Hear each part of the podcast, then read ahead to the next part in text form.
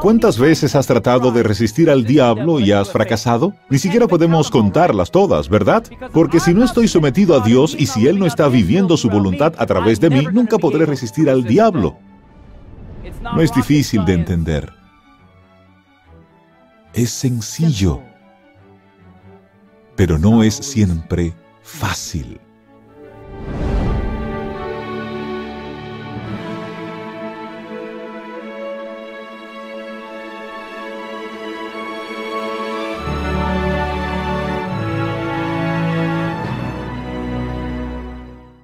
Quiero darles la bienvenida a nuestra última sesión de 10. Y hemos recorrido un largo camino, ¿verdad que sí? Es increíble cuando uno piensa en ello. Empezamos hablando un poco sobre Kobe y sobre mi historia. Hablamos sobre aquellos cristales en el agua y de todas aquellas pequeñas cosas que la música afectaba. Luego hablamos de cómo funciona el lóbulo frontal y luego empezamos a analizar minuciosamente la música y aprendimos más sobre la música y continuamos con nuestro viaje audible y atravesamos por ese viaje audible y afinamos nuestros oídos mejor para escuchar estas cosas y desde ahí empezamos a ver la música cristiana contemporánea, MCC, y empezamos a asombrarnos. Hay algunos problemas aquí y trajimos todo a la culminación del culto de adoración, que fue nuestro último mensaje. Y sé que fue bastante serio, pero es importante. Amén porque Dios es merecedor de nuestra adoración. Y ahora vamos a estudiar lo que yo llamo las cuatro Cs del cristianismo, porque esto se llama el dilema de la distracción. Y el dilema de la distracción es que el Señor quiere ser el objeto de nuestros afectos, el propósito de nuestro cariño. Quiere que lo veamos, quiere que lo busquemos para todas nuestras necesidades. No que busquemos la música, ni el entretenimiento, ni alguna cosa más, ¿verdad? Así que necesitamos a Cristo en este mensaje y voy a invocar su presencia aquí. Tengamos una palabra de oración. Padre Celestial, Señor, te ruego que por favor nos bendigas con tu Santo Espíritu. Tú dijiste que donde haya dos o tres reunidos en tu nombre, y Padre, estamos reunidos en el nombre del Dios Todopoderoso. Tú dijiste que tu presencia está aquí con nosotros. Y Señor, debo confesar que he sentido tu presencia todo el fin de semana. Gracias por haber estado con nosotros enseñándonos. Por favor, Padre, te pido que nos ayudes a través de este último mensaje, que nos guíes y nos conduzcas, y que nuestros corazones puedan emocionarse con lo que tienes para nosotros. En el nombre de Jesús. Amén. Así que este dilema de la distracción se encuentra en la vida de cada uno de nosotros, ya sea en pequeña proporción o en un grado mayor. El diablo coloca muchas distracciones ahí fuera y eso crea un dilema para nosotros los cristianos. ¿Verdad que sí? Bueno, la cosa principal que el diablo quiere lograr es romper nuestra relación con Dios. En realidad, eso es todo lo que quiere hacer. Y a él no le importa con cuál distracción nos enredemos. Y puedo decir que en este último sermón vamos a hablar de las cuatro Cs del cristianismo. Y espero que al estudiar esto en Apocalipsis 12:11, que ustedes vean algo aquí que quizás nunca vieron antes. Bueno, esta es una meta muy osada en una congregación educada. Pero cuando estaba estudiando este versículo, y ellos le han vencido por medio de la sangre del cordero y de la palabra del testimonio de ellos, y menospreciaron sus vidas hasta la muerte. Cuando estaba estudiando este versículo, Dios me habló al corazón un día y me enseñó algo que me ayudó a extraerlo, y fue muy estimulante y muy profundo para mí saberlo, y quiero compartirlo con ustedes. Las cuatro Cs del cristianismo. La primera C, si están tomando notas, es conectarse. Así que la primera C de la serie de cuatro es conectarse. Y si no estamos conectados vitalmente con Cristo, entonces toda la experiencia cristiana se desmorona. ¿Es cierto eso? Completamente. Cuando estamos conectados, entonces la experiencia cristiana completa puede desarrollarse. Leamos en Juan 15, versos 4 al 8. Permaneced en mí y yo en vosotros. En otras palabras, conéctense. ¿Qué significa permanecer? Permanecer significa indudablemente conectarse. Significa obedecer, significa seguir, guardar, mantenerse, adherirse a, resistir, actuar de acuerdo con, continuar, persistir, ¿verdad? permaneced en mí y yo en vosotros, como el pámpano no puede llevar fruto por sí mismo, sino se conecta, se adhiere a, permanece en la vid, así tampoco vosotros, si no, actúan de acuerdo a, o permanecéis en mí, yo soy la vid, vosotros los pámpanos. El que permanece en mí, el que persiste en mí, el que continúa en mí y yo en él, éste lleva mucho fruto, porque separados de mí, sin una conexión conmigo, ¿cuánto podéis hacer? Nada podéis hacer, nada podéis hacer. Así que la conexión es vital para el cristiano. Y el diablo quiere estorbar o empeñar nuestra conexión. El que en mí no permanece será echado fuera como pámpano y se secará. Y los recogen y los echan en el fuego y arden. Así que si no estamos conectados a Cristo, si no permanecemos en Él, si no continuamos en Él, entonces tenemos un futuro completamente distinto. Y no es uno de amor eterno y gozo y paz, es de pérdida eterna. Si permanecéis en mí, si me siguen, si se guardan para mí, si se adhieren a mí, y mis palabras permanecen en vosotros, persisten en ustedes, si se adhieren a ustedes, por así decir, pedid todo lo que queréis y os será hecho. ¡Wow! Pero Muchas veces vamos y oramos y decimos, oh Señor, necesito eso o necesito aquello, está pasando esto, está pasando aquello, y estamos de acá para allá, te necesito Señor, no, yo puedo tomar el control, necesito al Señor, no, yo puedo tomar el control, y sin embargo, no queremos conectarnos con Él. Y nos preguntamos por qué parece que a veces nuestras oraciones no son contestadas, porque muchas veces Él nos habla a través de su palabra, pero no pasamos tiempo en su palabra. ¿Hola? Porque lo que el Señor necesita es nuestra relación recíproca. Es semejante a la de un esposo y una esposa. ¿Qué tipo de comunicación se necesita? ¿De una vía o de doble vía? Una comunicación de doble vía. Así que cuando tenemos una comunicación de doble vía con Dios, le oramos, eso es hablar con Él, por su parte, Él nos impresiona la mente y nos revela su voluntad en su palabra. Ese es Él hablándonos. Así que si descuidamos las respuestas por las que estamos orando, no es de extrañarnos que no estemos escuchando las respuestas. A veces, ¿tiene eso sentido? Versículo 8. En esto es glorificado mi Padre, en que llevéis mucho fruto. Así que Dios quiere que seamos sorprendentes productores de frutos. Por sus frutos los conoceréis. Y seáis así mis discípulos. Así que la única manera de llevar mucho fruto es estar conectados a Jesús, quien es la vid. Finalmente, la única manera de vencer se encuentra en Santiago 4:7. Someteos pues a Dios, resistid al diablo y huirá de vosotros. Así que entonces, ¿cómo no someternos a Dios? ¿Qué es lo que significa someternos a Dios? Obedecer, seguro. Cuando uno se somete a algo, uno está obedeciendo. ¿Estamos arriba o abajo de eso? Estamos abajo. Así que cuando me someto a Dios, conozco el lugar que me corresponde. No soy el creador, soy la criatura. Y no pondré mis ideas por encima de las ideas del creador. Amén. Así que conozco el lugar que me corresponde y diré, hágase no mi voluntad, sino la tuya. ¿Se dan cuenta? De que cuando hago este asunto filosófico de haz lo que quieras, cuando me dedico a ese estilo de vida, lo que estoy diciendo es que yo sé más que Dios. Soy mayor que Dios. No. Dice que nos sometamos, pues, a Dios. Así que cuando venimos a Dios y nos sometemos, estamos diciendo, no tengo las respuestas, no estoy por encima de ti, tú estás por encima de mí, me someto a ti y te pido que cambies mi corazón, te pido que obres a través de mí, porque la siguiente frase dice, resistid al diablo, porque si no estoy sometido a Dios y si Él no está viviendo su voluntad a través de mí, nunca podré resistir al diablo. ¿Cuántas veces has tratado de resistir al diablo y has fracasado? Ni siquiera podemos contarlas todas, ¿verdad? Pero, ¿cuántas veces le has resistido y has tenido éxito? Espero que no podamos contarlas todas. Amén. ¿Cuál es la diferencia?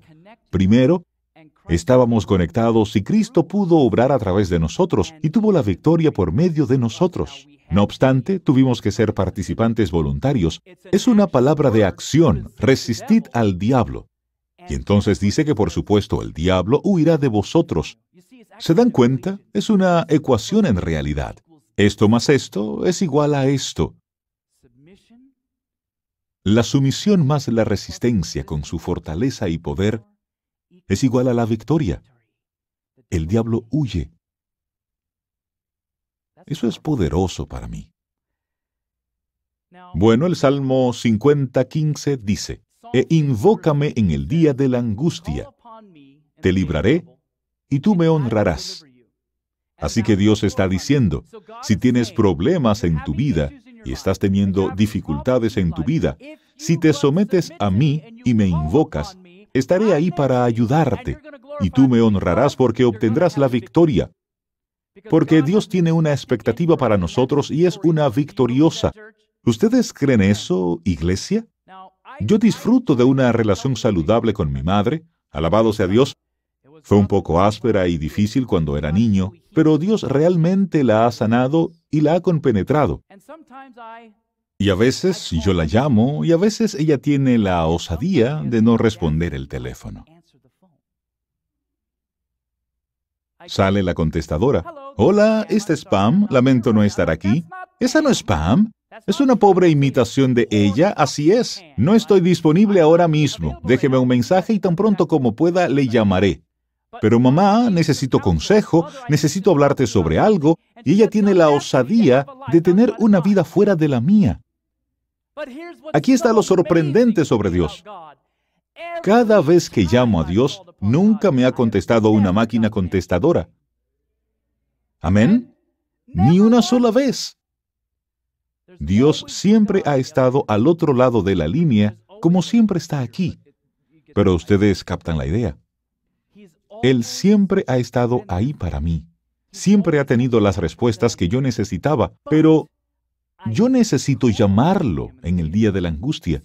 Pero ¿se dan cuenta? Lo que el diablo dice es, no, no, no, no, no, no, no. Yo sé que las cosas están difíciles. No te preocupes por eso. Solo escapa a alguna de mis cosas, escapa a mis películas y a mi música porque eso es lo que te va a ayudar. No, esa no es la realidad. Si vengo a Dios primero, si hago qué? Si lo llamo cuando estoy en la angustia, él me librará. No dice que lo pensará, sino que me responderá. Me librará y que yo lo honraré. ¿Cuál es la primera C? Conectarse. Amén. Mensajes para los jóvenes, página 304. La comunión con Dios estimula los buenos pensamientos. ¿Podríamos decir también conexión con Dios? Seguro. Estimula los buenos pensamientos, las aspiraciones nobles, la percepción clara de la verdad y los elevados propósitos de acción. Los que así ponen su vida en comunión con Dios son reconocidos por Él como sus hijos e hijas. Se elevan cada vez más, obteniendo visiones más claras de Dios y de la eternidad hasta que Dios hace de ellos conductos de luz y de sabiduría para el mundo. ¿Se dan cuenta? La conexión con Dios tiene que acontecer incluso antes de que podamos movernos a la segunda C con cierta clase de poder.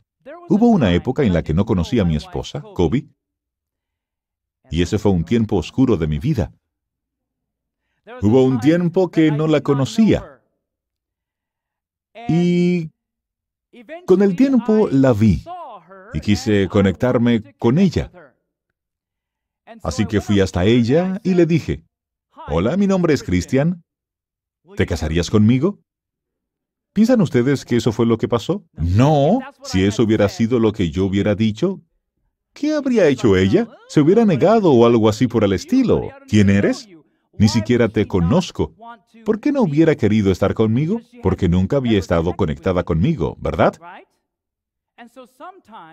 Así que a veces tratamos de llevar a las personas a un nivel diferente de cristianismo y esperamos que pasen a la segunda C, que es comprometerse. Tratamos de llevarlos a un nivel de compromiso antes de permitirles que se involucren en el nivel de la conexión, por así decir, y de paso la conexión nunca finaliza. Todavía estoy conectado con mi esposa después de 15 años, bueno, 16 años y medio ahora, pero hemos estado casados por 15 años. Así que muchas veces tratamos de llevarlos a un nivel de compromiso con el Señor, y desde luego en el Salmo 37, 5 dice, Encomienda a Jehová tu camino, y confía en Él, y Él hará. ¿Y qué significa comprometerse? Significa prometer, reservar, ¿cierto? Así, por ejemplo, si yo comprometo o prometo algún dinero, lo estoy reservando, ¿verdad que sí? Seguro. Así que lo que pasa es que en ocasiones tratamos de que las personas se comprometan con Dios a veces en un corto periodo de 28 días de un seminario de profecía, y queremos llevarlos a un lugar de compromiso y esperamos que se hayan conectado y hecho la decisión. Y si voy a pasar por eso y tendré una vida con Jesús ahora, y amigos, a veces ese formato no funciona. No busco faltas en ello, pero hay algunas cosas con las que tenemos que ser cuidadosos. Por eso es que agradezco por los pastores y ancianos y los laicos que están en los seminarios y los apoyan y se amistan con los que están asistiendo, porque necesitamos involucrarnos en ese evangelismo de amistad en el que podamos empezar a llevarlos a amar la verdad y que ellos digan, ahora veo, veo al pueblo de Dios aquí, quiero ser parte de esto. Y así, lo que tenemos que hacer es ayudarles en esa fase de conexión con nuestros hijos. Tenemos que ayudarles a aprender cómo conectarse a Jesús, porque no podemos simplemente decir, tienes que obedecer. Se puede hacer eso por un poco de tiempo cuando son pequeños, pero cuando sus poderes de razonamiento empiezan a funcionar, tenemos que ayudarles a aprender cómo conectarse con Jesús para que ellos mismos hagan el compromiso con Jesús. Amén. De lo contrario es solo la religión de mis padres. Encomienda a Jehová tu camino. El gobierno de Dios no se funda en una sumisión ciega ni en una reglamentación irracional, como Satanás quiere hacerlo aparecer. Al contrario, apela al entendimiento y a la conciencia. Venid pues y argullamos juntos. Es la invitación del Creador a los seres que formó, Isaías 1, 18. A nosotros nos toca decidir si queremos ser libres de la esclavitud del pecado para compartir la libertad gloriosa de los hijos de Dios. Así que cuando me encontré por primera vez con Kobe, yo no esperaba que se casase conmigo a ciegas. ¿Por qué? Porque no habíamos pasado ese tiempo juntos, no habíamos visto ni probado las aguas. ¿Puedo confiarle mi corazón a ella? Pienso que ella me arrancará el corazón de mi pecho y simplemente lo tirará al suelo y lo pisará. ¿O creo que ella tendrá cuidado de mi corazón? ¿Creo que me ayudará en mi viaje de la vida? Ahora, cuando la conocí por primera vez, yo no era cristiano. ¿Tenemos gustos similares? ¿Tenemos las mismas aversiones? ¿Nos gusta el mismo tipo de música? ¿Nos gusta el mismo tipo de películas? Y todo ese tipo de cosas. En aquel entonces, esas eran las preguntas que me hacía. Y una vez nos relacionamos lo suficiente y que yo creía que no iba a despedazarme el corazón, por así decir, debido a que la fase de conexión estaba sucediendo, la comunicación de doble vía estaba pasando. Luego pasé con cuidado a la siguiente etapa y dije, esto es algo patético, pero esto es realmente lo que pasó. Yo no le dije, ¿te casarías conmigo? No dije eso. ¿Serías mi novia? Yo no dije eso. ¿Quieres ser mi prometida? No dije eso. Le dije, me gustas mucho. Creo que me gustas profundamente. Y lo digo en serio. ¿Estoy diciendo la verdad, cariño? Sí, lo estoy haciendo. Y yo le dije, me gustas mucho y ella es fácil de querer. Y así que le dije, me gustas mucho y tengo el presentimiento de que realmente te gusto, pero no quiero que seamos novio y novia, pero no salgamos con otras personas. Esto es en realidad lo que dije. Y ella dijo, me parece bien. Y dije, realmente somos iguales. Así que, ¿a qué le temía yo? Tenía miedo al rechazo, tenía miedo al compromiso, pero vean amigos, lo que Dios ha dicho es, miren, les invito a venir y razonar conmigo, les invito a venir y a gustar y ver que soy bueno. Prueben y vean que pueden confiarme su corazón, porque nunca voy a arrancarlo de su pecho y tirarlo al suelo. Pueden confiar en mí. La única manera de llegar a esa conclusión es si hemos pasado tiempo con Él en la oración y en su palabra. Así es como nos conectamos sin una conexión, nunca jamás llegaremos al punto de querer hacer ese compromiso. ¿Por qué? Por miedo al rechazo. ¿Y si Dios me rechaza? Pero cuando conocemos el carácter de Dios, Él no nos rechaza. Para que uno pueda fortalecer la confianza y decir, quiero comprometerme con Dios, y casi pensamos, oh, espero que Él no me decepcione. ¿Nos decepcionará Dios? No, la realidad es que nosotros decimos, oh, espero no defraudarlo. Realmente es lo que decimos. Y a veces lo defraudamos, pero ¿saben qué? Como un cónyuge amoroso, y eso es lo que Él es, el esposo, recibirá a su novia de vuelta. Finalmente nos movimos a la fase del compromiso porque aprendí que podía confiar en Kobe y ella aprendió que podía confiar en mí, que ella no me traicionaría. Al tener fe, la seguridad y la confianza en Dios, tenemos todo. Y Dios nunca traicionará nuestra confianza. Se puede confiar en Él. Él es siempre amante y con paciencia soporta nuestras debilidades y flaquezas y está siempre dispuesto a perdonar nuestras perversidades. ¿Leyeron eso? Él no nos arroja de sí porque tengamos problemas. No lo hace. Nos dice aquí que con paciencia soporta nuestras debilidades y flaquezas y está siempre dispuesto a perdonar nuestras perversidades. Él está ahí para ayudarnos, amigos. Se puede confiar en Él sin reservas hasta el cielo. Y aquí nos dice, a continuación, caminemos dócil, confiada y humildemente delante de Él. Encomiéndale tu vida a Él, echando toda vuestra ansiedad sobre Él, porque Él tiene cuidado de vosotros. Amén. Es una descripción de Dios diferente, ¿verdad? Algunas personas tienen la imagen de un Dios que dice, obedéceme, si no te quemaré. Pero no es así, es una falsa doctrina. Pues bien, Kobe y yo pasamos tiempo juntos y con el paso del tiempo nos enamoramos porque me enamoré de ella. De hecho, le dije, ¿sabes qué? Estoy enamorado de ti. Le dije esas palabras que para mí eran aterradoras, pero las dije. Tienen que entender que había tenido múltiples relaciones antes de esta, y mi corazón había sido destrozado, y lo habían arrojado al piso, pero ahora estaba en el lugar donde creía que podía confiar en ella, y estaba en la posición de decirle, mira, te amo tanto que estoy dispuesto a olvidarme de las otras en un 90%. ¿Por qué se están riendo? Quiero decir que esa es una A. ¿Verdad, maestros? Es una A, una A menos, pero una A. En fin, ¿creen ustedes que ella debería haber aceptado el trato? No. Oh, ustedes son duros. ¿Y qué de este trato? Kobe, te amo tanto que te daré un 95% de mí. Bueno, esa es una A más. ¿Debería ella aceptar el trato? No. ¿Por qué? Porque no es 100%. ¿Qué? Ustedes quieren un 100%. ¿Es eso posible para un ser humano ser fiel en un 100%? Sí. Lo es. Y ella no debería aceptar nada menos que todo mi corazón. Amén.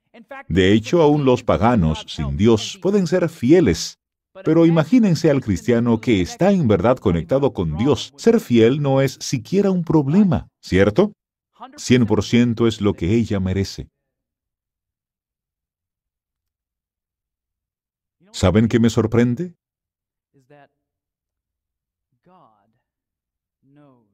Es que Dios conoce toda nuestra basura. Él sabe quiénes somos, no la fachada que podríamos presentar. Él conoce las luchas que tenemos, que tal vez incluso nuestros cónyuges no conocen. Él sabe lo que está pasando en realidad en nuestros corazones. Él sabe cómo, a veces, nos preguntamos incluso si todo esto es real. Él conoce que a veces estamos apostatando. Quizás algunos somos apóstatas ahora mismo. Él conoce todos nuestros secretos vergonzosos. De hecho, quiero decir que si Kobe hubiera sabido probablemente cuán estropeado estaba yo emocionalmente, no sé si hubiera aceptado el trato, porque yo era un tipo bastante dañado con todos los abusos sufridos en mi niñez y toda la basura y el asunto mental que había ocurrido en mi niñez, yo no sabía cómo amar, estaba completamente dañado. Y creo que si ella hubiera podido leer y ver mi corazón, ella hubiera dicho, no gracias. Pero ustedes saben, Dios puede vernos en realidad y conoce nuestros corazones. Y aquí están las noticias más hermosas. Aún así, Él te ha elegido. Él nos eligió y adivinen qué. Ni siquiera le he dado un 100%. ¿Debiera él aceptar el trato? Hablando lógicamente, no. Porque a veces, tal como lo dice la Biblia, me prostituyo tras otros amantes, pero saben, Dios aceptará el trato, aun si le damos un 1%. Él dice, puedo trabajar con eso. Y Dios obra milagros, porque quizás en un punto de mi vida le di solo un 1%. Yo nunca pensé que estaría predicando en una plataforma, en una iglesia alrededor del mundo, pero Dios es realmente bueno trabajando con un 1%. Pero Él no me dejó en un 1%. Amén. No sé en qué porcentaje esté ahora, pero sé que no es 1%. Amén. También sé que no es un 100%. De otra manera sería trasladado al cielo, creo yo. Así que aquí está la realidad. Ustedes están también aquí, y también yo, lo que significa que no somos perfectos todavía pero estamos en el proceso de ser sanados. Y cuando finalmente me di cuenta de que ella me aceptaría y que yo la aceptaría, le dije, por fin, estoy de acuerdo con este compromiso, quiero seguir adelante contigo.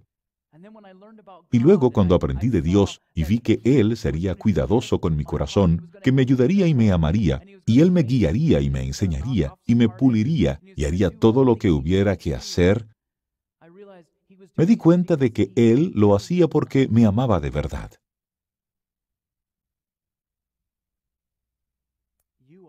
Mas vosotros sois linaje escogido, escogidos por Dios mismo. Sois real sacerdocio. Venimos de una familia real, amigos. Somos una nación santa, un pueblo adquirido por Dios, un pueblo puesto aparte, para que anunciéis las virtudes de aquel que os llamó de las tinieblas a su luz admirable. Nosotros le amamos a Él, porque Él nos amó primero. Así que espero que nuestro amor por Dios se refleje en realidad en nuestras vidas. Espero que no hablemos de la boca para afuera, diciendo, oh, amo a Dios, y luego negarlo con nuestra vida. Yo podría decirle a Kobe, te amo, te amo tanto, lamento haber salido con otra mujer, lo lamento tanto, no lo volveré a hacer nunca. ¿Podría ella perdonarme? Sí. ¿Podríamos continuar y tener una relación saludable? Sí podríamos. ¿Es cierto? ¿Ha pasado? Eh, quiero decir, no a nosotros, perdón. Ha ocurrido en este mundo, alabado sea Dios. ¿Verdad, cariño? ¿No nos ha pasado? La realidad es que existe el perdón para el pecado. E incluso si nos marchamos y prostituimos, como lo describen siete libros de la Biblia, tras nuestros ídolos y nuestros amantes, y nos vamos tras estas cosas, cuando volvemos a Dios, Dios no nos dice, ¿estás seguro de que quieres volver esta vez? No, Él dice, me regocijaré sobre ti con cánticos, te amo, y el perdido ha sido hallado. Dios todavía te elige y todavía me elige. Y una vez que nos juntamos y empezamos a conocernos, como hacen la mayoría de las personas, empecé a llamar a Kobe, mi novia, y ella llegó a ser mi pueblo, si se quiere. Nos comprometimos el uno al otro. Él invocará mi nombre, y yo le oiré y diré, pueblo mío. Y él dirá, Jehová es mi Dios. ¿Se dan cuenta? Ella llegó a ser mía. Yo llegué a ser de ella. Y fui puesto aparte, un hombre adquirido, puesto aparte para ella y para ella sola. En otras palabras, había de rechazar a todas las demás mujeres sobre la faz de la tierra. Y francamente, eso es lo que Dios desea de cada uno de nosotros, él desea que rechacemos a todos los otros amantes para dedicarnos a Él. Pues bien, tuve que escoger a Kobe libremente. Ella no me obligó a escogerla, ni yo la obligué a ella a escogerme. Escogimos libremente, y eso es lo que Dios también desea, que escojamos libremente amarlo y adorarlo. Y si mal os parece servir a Jehová, escogeos hoy a quien sirváis, pero yo y mi casa serviremos a Jehová. Así que hoy es el día para escoger, ¿verdad? Porque mañana podría ser demasiado tarde por varias razones. Podríamos salir de este lugar y perder la vida. ¿Y qué si estaba postergando el tomar la decisión a comprometerme con Dios? Y perdí la vida y nunca lo hice.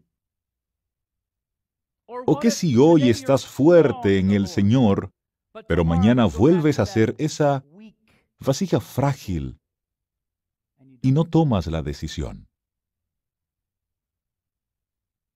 Hoy es el día de salvación.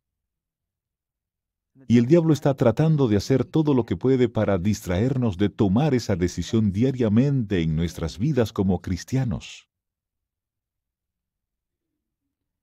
Él nos dice, salid de en medio de ellos y apartaos, dice el Señor, apartarnos de todos los amantes, apartarnos de todos los ídolos, apartarnos de todos los otros dioses, si se quiere. Él nos dice, vengan, salgan. El espíritu de profecía nos dice, oh, pensemos en la bondad de Dios, hablemos de su poder, cantemos de su amor, dediquemos nuestras almas a Dios como a un fiel creador y dejémonos de preocuparnos e inquietarnos. Dios nos ayudará a vivir por encima de las cosas de esta vida y nos dará una gran cantidad de cosas buenas en las que pensar y hablar. Vengamos ante la presencia de Cristo. Él está purificando el santuario celestial. Entremos allí por fe. Se ha hecho provisión para nuestra purificación. Se ha abierto una fuente para el pecado y la inmundicia. Pidan con fe por la gracia de Dios y no pedirán en vano. Esto es lo que quiero decirles, amigos. Ustedes pueden confiar en Dios con todo su corazón. Los desafío a que se relacionen con Él como nunca antes lo han hecho. Cuando ustedes vean lo hermoso y maravilloso que es Dios, entonces no duden en comprometerse con Él.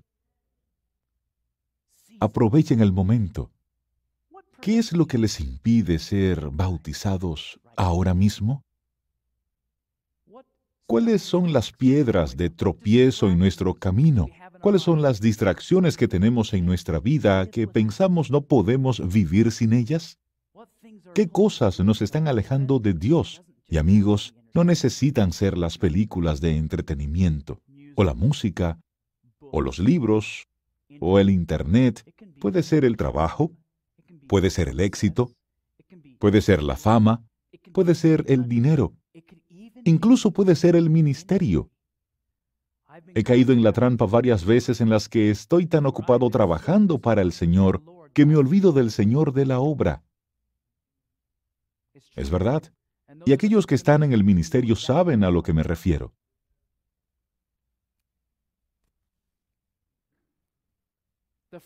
La primera C es conectarse.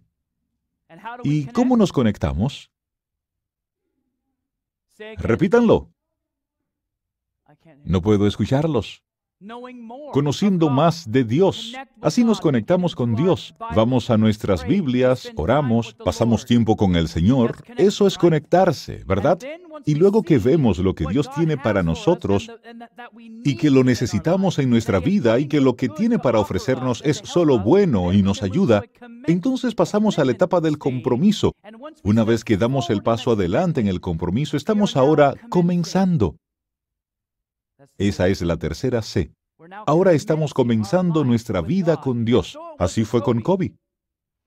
Cuando la conocí por primera vez, tuvimos que pasar tiempo juntos para conocernos, y entonces cuando me di cuenta de que podía confiar en ella y ella confiar en mí, a continuación comprometí mi vida con ella y ella se comprometió conmigo. Por último le dije las palabras, ¿quieres casarte conmigo? Y me puse de rodillas y tenía un ramo de flores. Fue cursi, pero así fue como lo hice. Amén. Ella dice que fue perfecto. Alabado sea el Señor.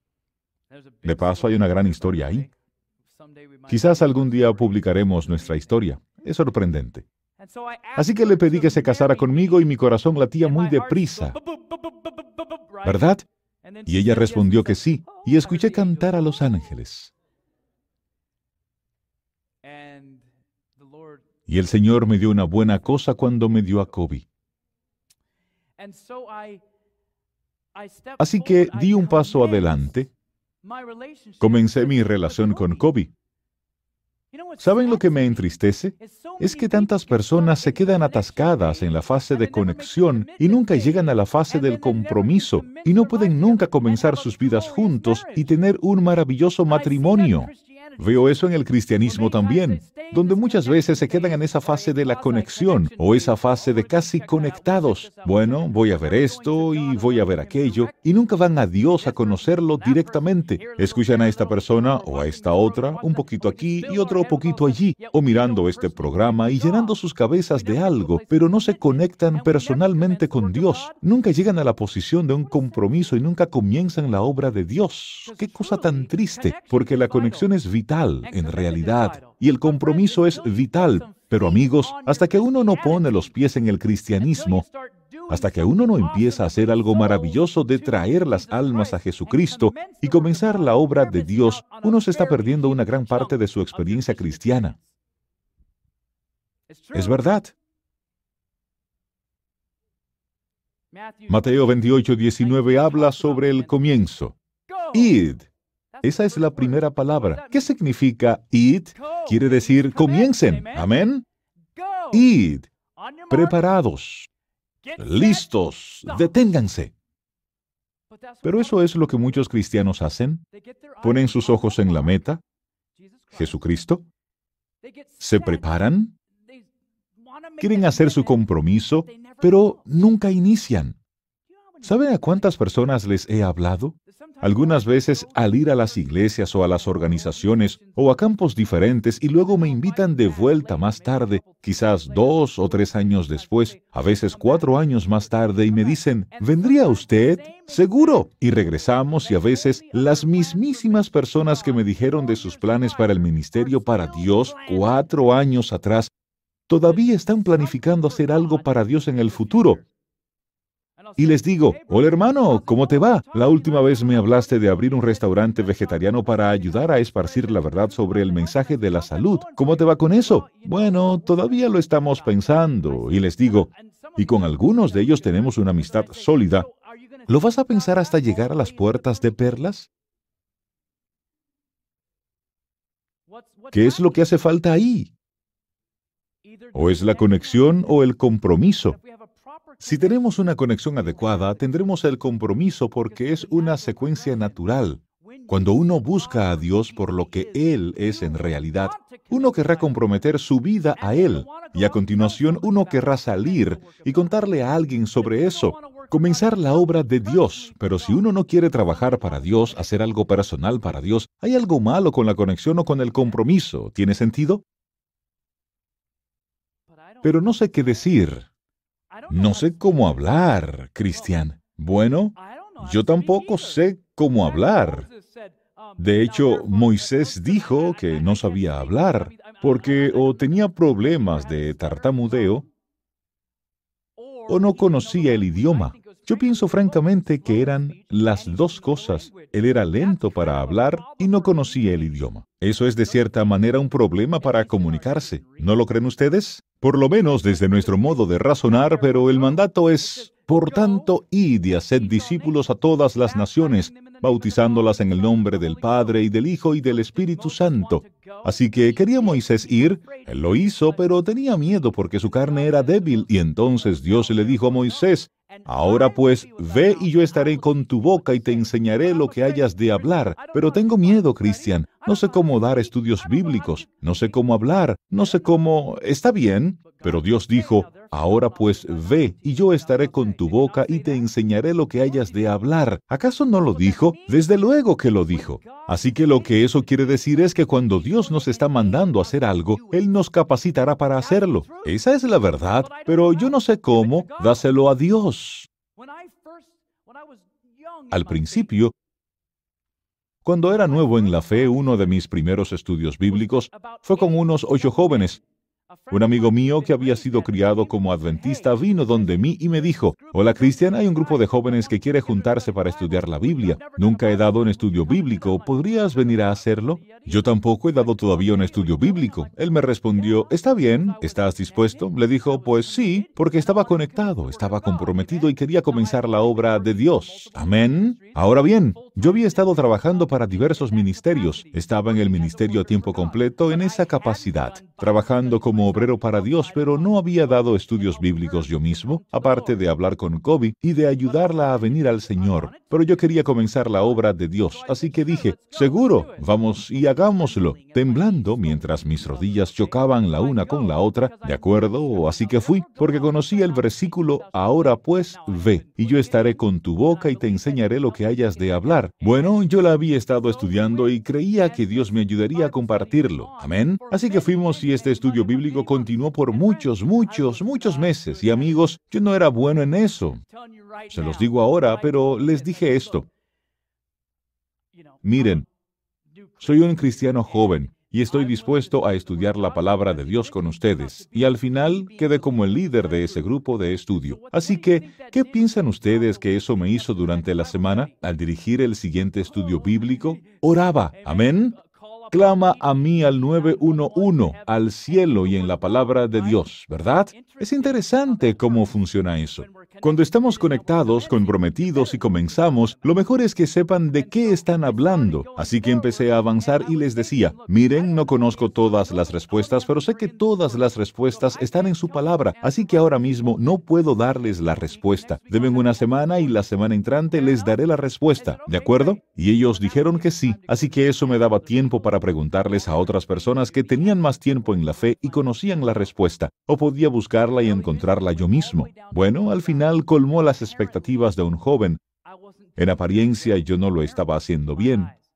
Al parecer para mí, siete dejaron de asistir y solo quedaba uno. Incluso el tipo que me invitó a dar los estudios se fue. Lo digo en serio. Y yo decía, Señor, llamaste al tipo equivocado. Yo soy el tipo de los videos. Soy el director. No soy un orador público. No soy el tipo de dar estudios bíblicos. Estás llamando al tipo equivocado. Y el Señor me dijo, Shh.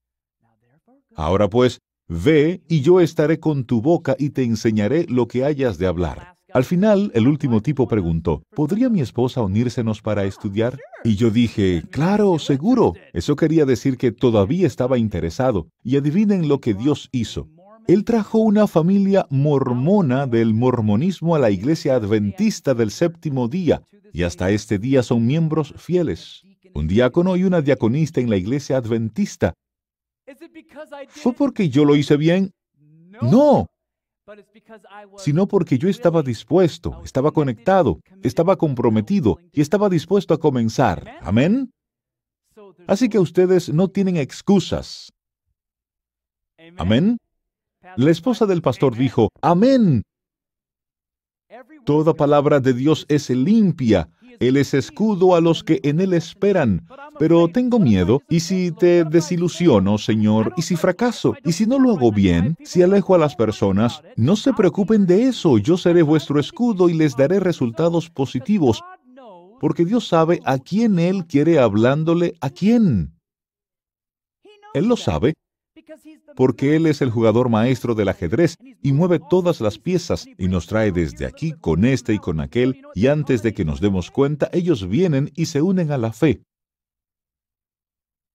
Dios dice, porque yo sé los pensamientos que tengo acerca de vosotros, dice Jehová, pensamientos de paz y no de mal, para daros el fin que esperáis.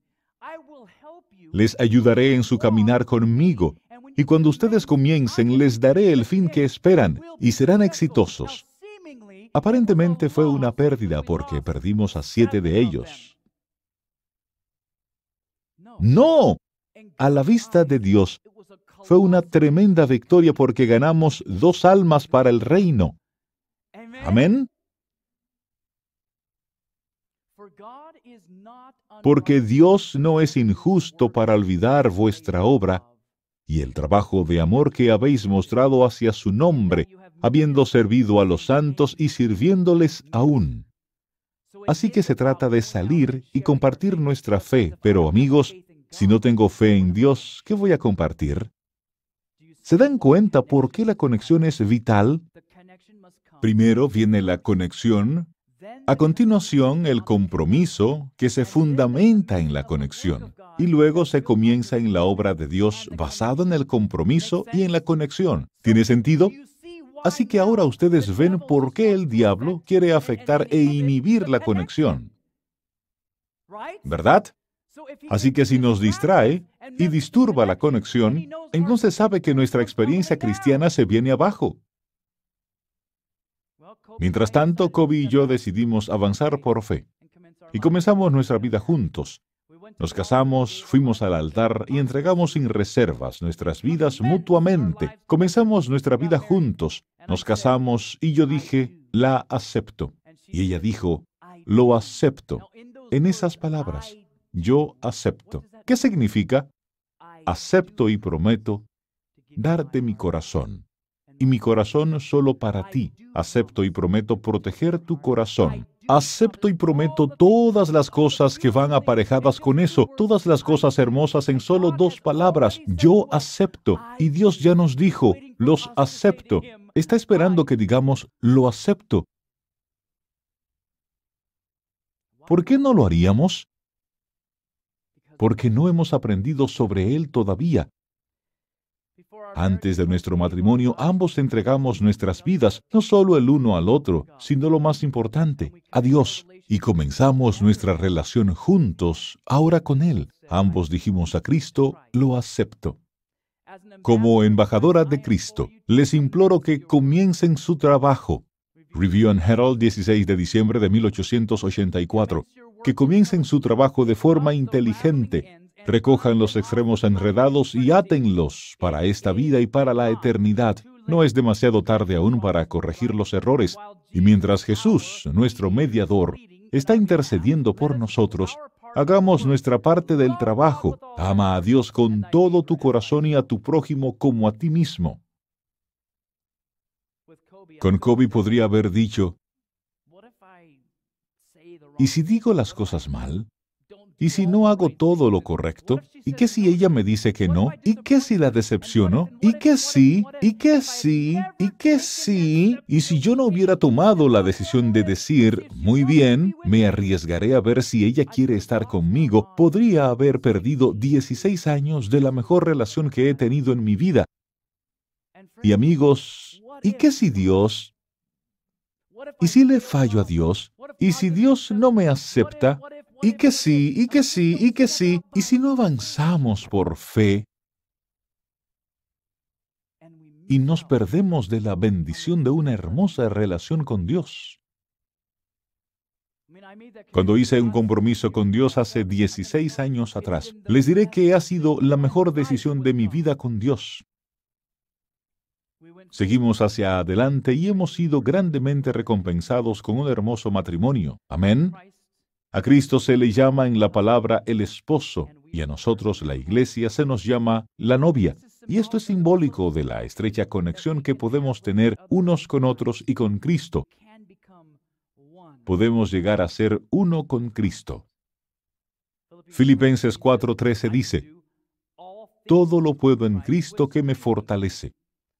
Así que ven cómo funciona. Dice que si estamos conectados con Él y comprometemos nuestras vidas con Él, entonces es la fortaleza de Cristo que nos ayudará a hacer todas las cosas. No es mi propia fortaleza. Desde luego que necesito tener una participación voluntaria en esta relación, tal como necesito participar voluntariamente con Kobe. Así que cuando participo voluntariamente y Dios dice, Cristian, vayas aquí o que hagas esto, respondo, seguro Señor, heme aquí, envíame a mí. Mi esposa Kobe dice, Cristian, ¿harás esto o aquello? Le digo, seguro cariño, ¿qué necesitas? No le digo, no, ¿el qué? ¿Para qué quieres que haga eso? Hazlo tú misma. Oh, esa es una gran relación, ¿verdad? Nunca ha sido así. Si me pide algo, desde luego que quiero servirla. ¿Por qué? Porque la estimo más que a mí mismo. La amo. Igual con Dios. Si Dios me pide ir y hacer algo, y pienso en todas esas excusas, ¿es eso reflejar el amor de Dios en verdad? ¿O es de la boca para afuera? ¿Es miedo al diablo? ¿Es una falta de conexión o compromiso? Por lo demás, hermanos míos, fortaleceos en el Señor y en el poder de su fuerza, vestíos de toda la armadura de Dios, para que podáis estar firmes contra las acechanzas del diablo, porque no tenemos lucha contra sangre y carne, sino contra principados, contra potestades, en la industria de la música, contra los gobernadores de las tinieblas, en la industria del cine de este siglo, contra huestes espirituales de maldad en las regiones celestes. Por tanto, tomad toda la armadura de Dios para que podáis resistir en el día malo y habiendo acabado, un poquito permanecer firmes. Todo, estar firmes. Cuando estamos conectados, cuando estamos comprometidos, cuando comenzamos, experimentaremos finalmente la cuarta C. Y esa es, es que conquistaremos. Amén.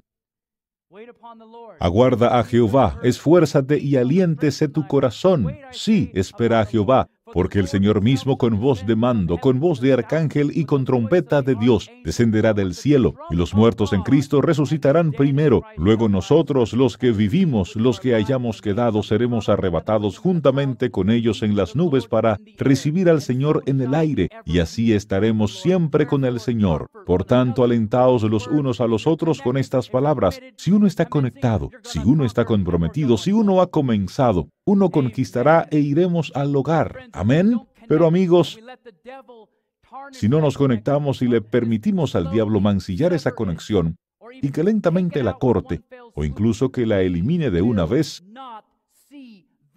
no veremos el reino.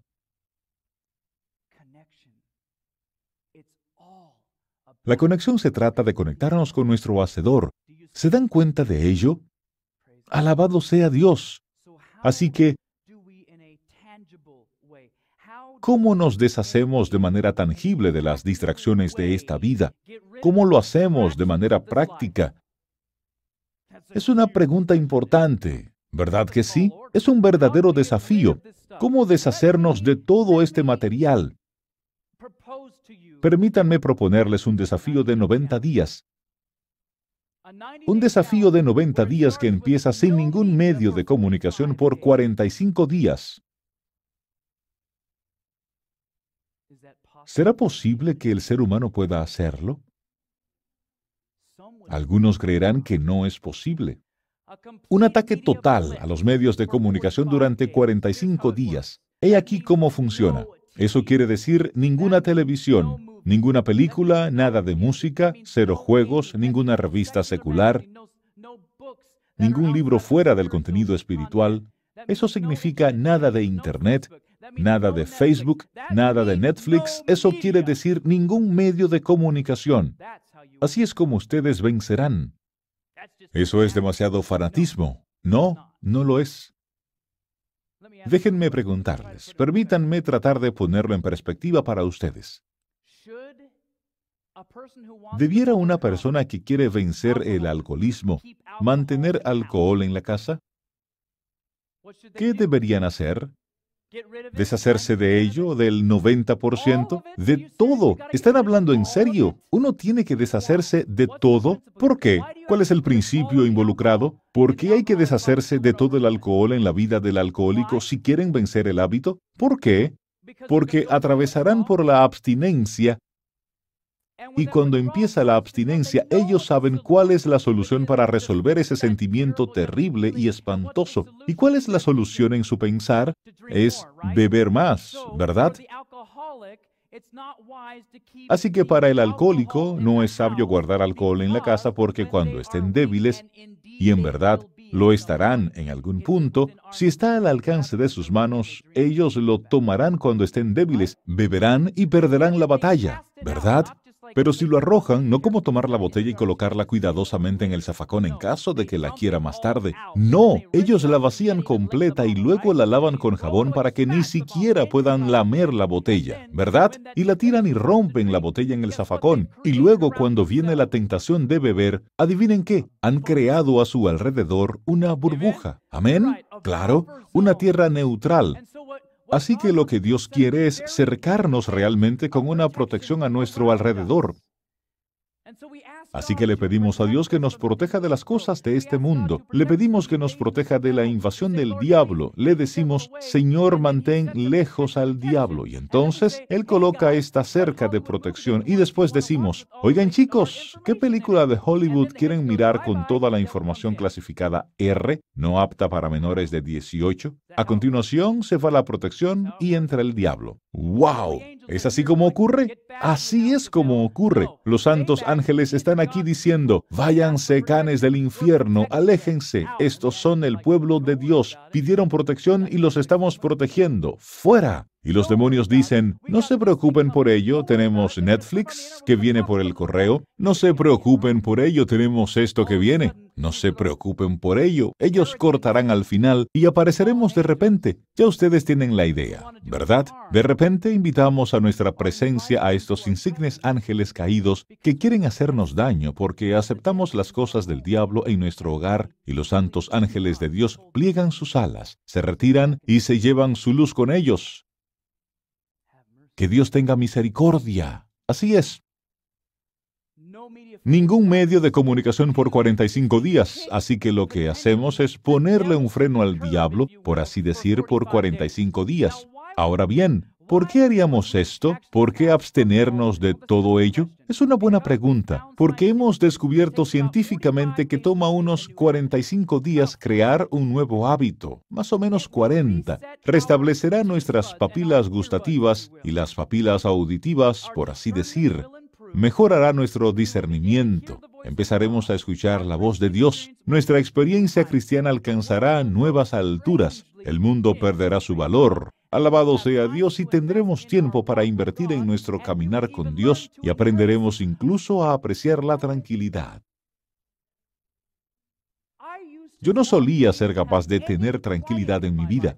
Tenía que tener algo sonando en el trasfondo, la radio o la televisión, o algo que hiciera algún ruido, porque francamente yo no quería estar a solas con mis propios pensamientos. Pero al pasar más tiempo con Dios, él me ayudó a lidiar con tantos de estos malos pensamientos y el corazón quebrantado hasta que, por fin, llegué al lugar en mi vida donde me encanta la quietud.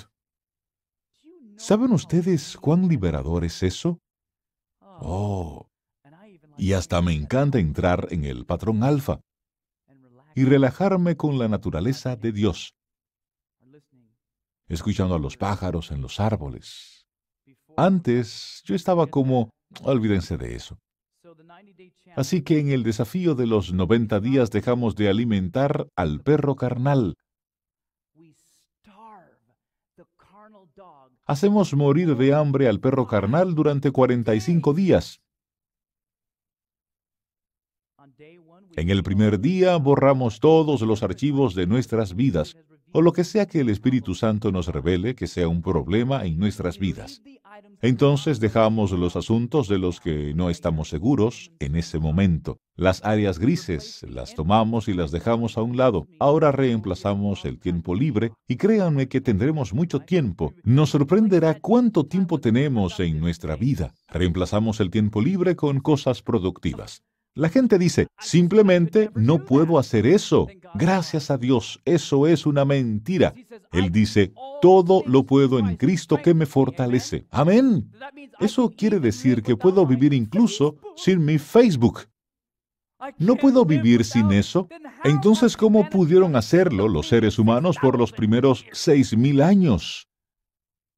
Me sorprende lo que pensamos que necesitamos para sobrevivir. ¿Cómo nos comunicamos? Pues no sé, quizás manejen a casa de alguien para cenar con ellos, no sé, tomen un teléfono y digan, hola mamá, te amo, en lugar de escribir, estoy aquí, ahora, bien, bien, no podemos completar oraciones, son solo consonantes. Levantemos el teléfono y hablemos, amén. La labor del diablo es cortar la comunicación, la comunicación saludable y vital donde quiera que puede. Nunca podré hacer eso, no creo que pueda, olvídense de eso. Si esa es tu reacción a este desafío, que nos sirva de advertencia de que nuestras almas están distraídas de Jesús. ¿Captaron eso? Eso debiera servirnos de advertencia. Si dicen que no lo harán por 45 días, eso quiere decir que algo más ha hallado cabida en sus corazones y los está distrayendo de Jesús. Eso es lo que eso significa.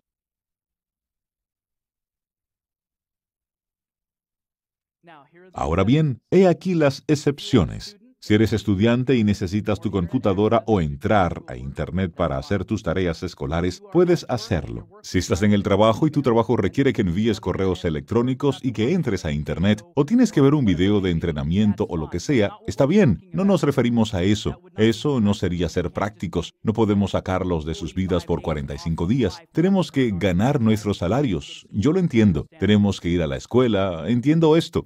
Si tocas música religiosa y necesitas practicar, está bien. Si tomas lecciones musicales, está bien. Si estás en hard rock and roll y estás aprendiendo a tocarlo, te diría que no por 45 días. Deja que Dios cambie tus papilas gustativas. Amén. Así que el punto es que evitemos la basura, la dieta pecaminosa que alimenta al perro carnal. Por supuesto que no podremos escapar de este tipo de música o el tipo de medios de comunicación en este mundo. Obviamente tenemos que ir a las tiendas y tenemos que ir a lugares para hacer nuestras compras. Tenemos que volar en aeropuertos y tendremos que escuchar esas cosas. Así que el punto es hacer lo mejor en nuestras vidas personales, ¿verdad?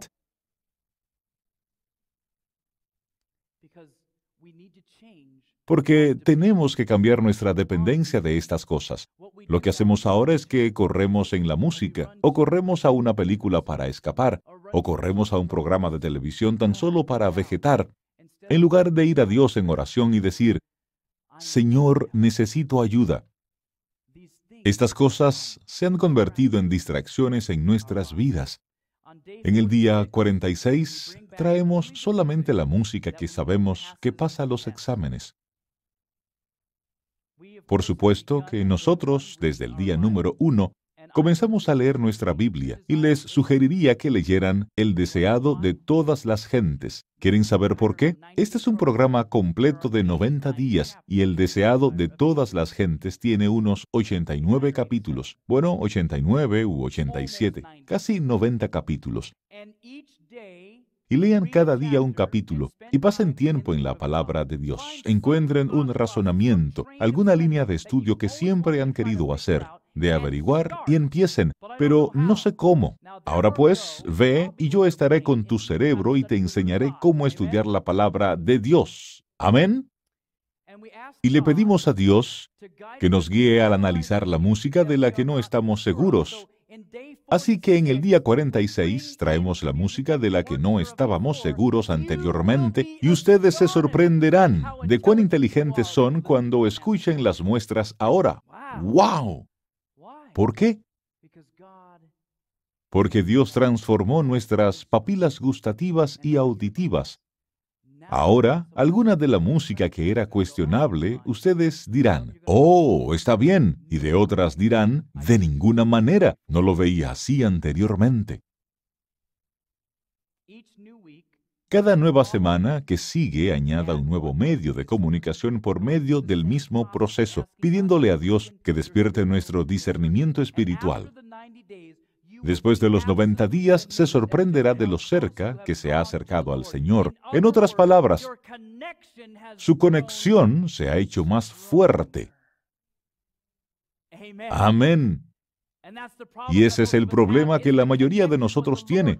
Es la conexión con el Señor, con todas estas cosas que vienen y nos distraen. Así que este es un ayuno de los medios de comunicación, un desafío de 90 días. He tenido ancianos, he tenido pastores, he tenido jóvenes, presidentes de escuelas, todo tipo de personas, no importa, directores, he tenido probablemente cientos y cientos, no sé si ya está en los miles, que han aceptado este desafío y sus vidas han sido cambiadas radicalmente. Recibí recientemente una carta de una diaconisa y su esposo era el primer anciano de la iglesia y ella escribió, me haber traído la carta. Y ella escribió, me gustaría agradecerle, me gustaría alabar a Dios por lo que ha hecho en la vida de mi esposo. Cuando usted habló del desafío de los 90 días, él decidió aceptarlo.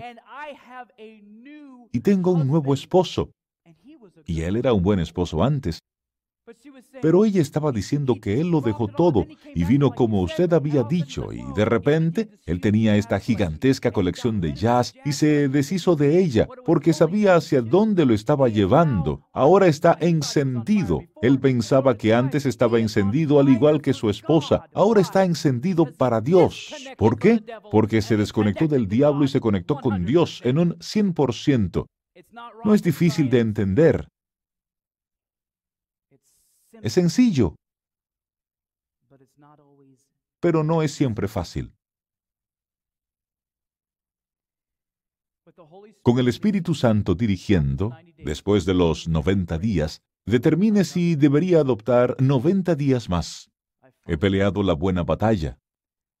Esto es bíblico. Pelear es bíblico, por cierto. He peleado la buena batalla. He acabado la carrera. He guardado la fe. Amigos, les diré ahora mismo, también tengo el testimonio de personas que dicen que han decidido aceptar nuestro desafío y que el mismo día, al llegar a casa, dijeron que cuando llegó la noche, se estaban volviendo locos. Dijeron que no se habían dado cuenta cuán adictos eran a la sociedad secular y pensábamos que éramos la iglesia. Algunos de ustedes en este lugar están gravemente adictos y solo será pasando mucho tiempo en oración a Dios que podrán dejarlo. Pero ¿saben qué? Ustedes pueden hacerlo. Ustedes pueden. Y sus vidas pueden ser cambiadas para siempre cuando no están más distraídas. Por lo demás, me está guardada la corona de justicia. ¿Por qué? Porque peleamos la buena batalla de la fe, la cual me dará el Señor, juez justo en aquel día, y no solo a mí, sino también a todos los que aman su venida. Y ellos le han vencido por medio de la sangre del Cordero y de la palabra del testimonio de ellos, y menospreciaron sus vidas hasta la muerte. Con este versículo iniciamos y adivinen que las cuatro Cs están en un versículo. Repasémoslo. ¿Y ellos quiénes son? La iglesia. La iglesia le ha vencido al diablo. ¿Cuál C es vencer? Conquistar. Así es. Y la iglesia ha vencido al diablo por medio de la sangre del Cordero, su conexión con Cristo. Y de la palabra, del testimonio de ellos, ellos comenzaron la obra de Dios, salieron a contar a la gente de este planeta lo que su Señor había hecho por ellos y menospreciaron sus vidas hasta la muerte, porque estaban completamente comprometidos. Amén. Y la iglesia ha vencido al diablo por medio de su conexión con el Cordero y por comenzar a dar su testimonio, y estaba completamente comprometida incluso hasta la muerte. Pero amigos, sin la conexión no hay victoria. Así que quiero animarlos a que, estando persuadido de esto, que el que comenzó en vosotros la buena obra, la perfeccionará hasta el día de Jesucristo. Él lo ha prometido, yo lo he creído y ustedes pueden aceptarlo todo hasta llegar al cielo. No permitan que el diablo los distraiga ya más. ¿Cuántos de ustedes están considerando aceptar el desafío de los 90 días? ¡Wow! ¿De veras? Alabado sea Dios. Es impresionante. Puedo prometerles algo. Cambiará sus vidas. Las cambiará. En unos cortos 90 días, ustedes serán cristianos más conectados. Y al igual que nuestra familia, quizás tengan que hacer otros 90 días, tal vez otros 90 días más. Pero ¿Qué es eso en un parpadear? Eso es... Es algo breve. Quiero animar a cada uno de ustedes a aceptar este reto, a decir, sí, me quiero conectar con Dios y solo con Dios, Olvídense del diablo, lo expulso. Y amigos, si hacen esto, sus vidas cambiarán para siempre. Lo prometo. De hecho, olviden que lo prometí. Dios lo promete. Amén. Estando persuadido de esto, que el que comenzó en vosotros la buena obra, noten quién hace la obra, Jesucristo. El que comenzó en vosotros la buena obra, la perfeccionará hasta el día de Jesucristo. Solo necesitamos dejar que lo haga. Solo tenemos que decir, lo acepto. Amén. Tengamos una oración final juntos y me gustaría invitar a cada uno de ustedes, a quienes lo deseen, a unirse a mí de rodillas. Y busquemos nuestro Hacedor en oración.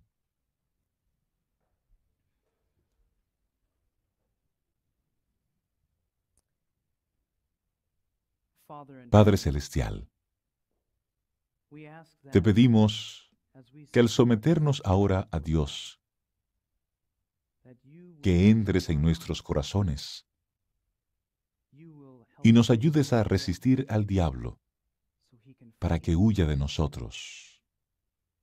Señor, te pido que por favor ayudes a cada uno aquí que está tomando la decisión de hacer cambios colosales en sus vidas y que estés con aquellos que están viendo en el mundo entero en este momento. Y ayúdalos, Padre, a hacer esas decisiones también. Y para aquellos que ya tomaron la decisión, sí, necesito hacer esto, quizás no quiera, pero tengo que hacerlo, Señor. Te suplico que los fortalezcas también. Señor, te pido que nos ayudes a cada uno de nosotros.